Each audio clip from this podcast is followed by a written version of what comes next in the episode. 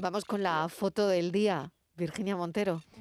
Hola, ¿qué tal? Buenas tardes. La imagen de hoy es la propuesta por Miguel Gómez, fotoperiodista freelance. Su trabajo le ha llevado a diferentes lugares del mundo para hacer reportajes y cubrir noticias. Ha trabajado en Associated Press en República Dominicana, desde donde también ha colaborado con diarios norteamericanos como el New York Times, el Boston Globe o el Miami Herald, entre otros.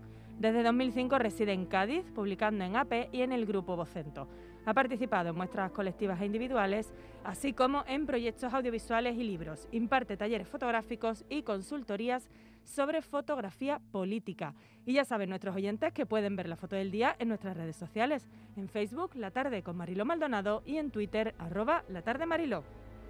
Hoy los medios españoles llevan a las portadas la crisis que afecta al principal partido de la oposición y la dimisión de su líder, Pablo Casado.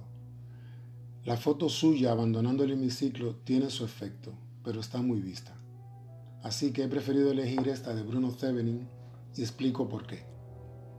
Por la atmósfera triste que crea esa luz amarillenta inundando toda la foto, por la exquisita composición dejando descansar todo el peso visual en la cara del protagonista que se vuelve hacia sus compañeros por el desenfoque general dejando prácticamente a Casado como único punto de enfoque, remarcando la sensación de soledad del personaje.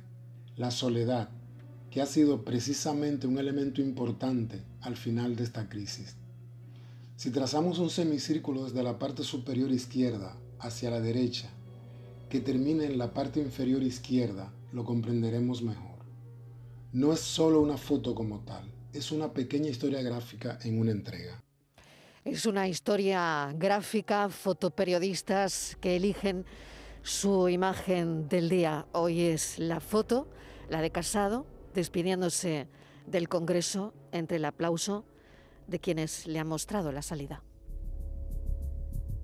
La tarde de Canal Sur Radio con Mariló Maldonado. También en nuestra app y en canalsur.es.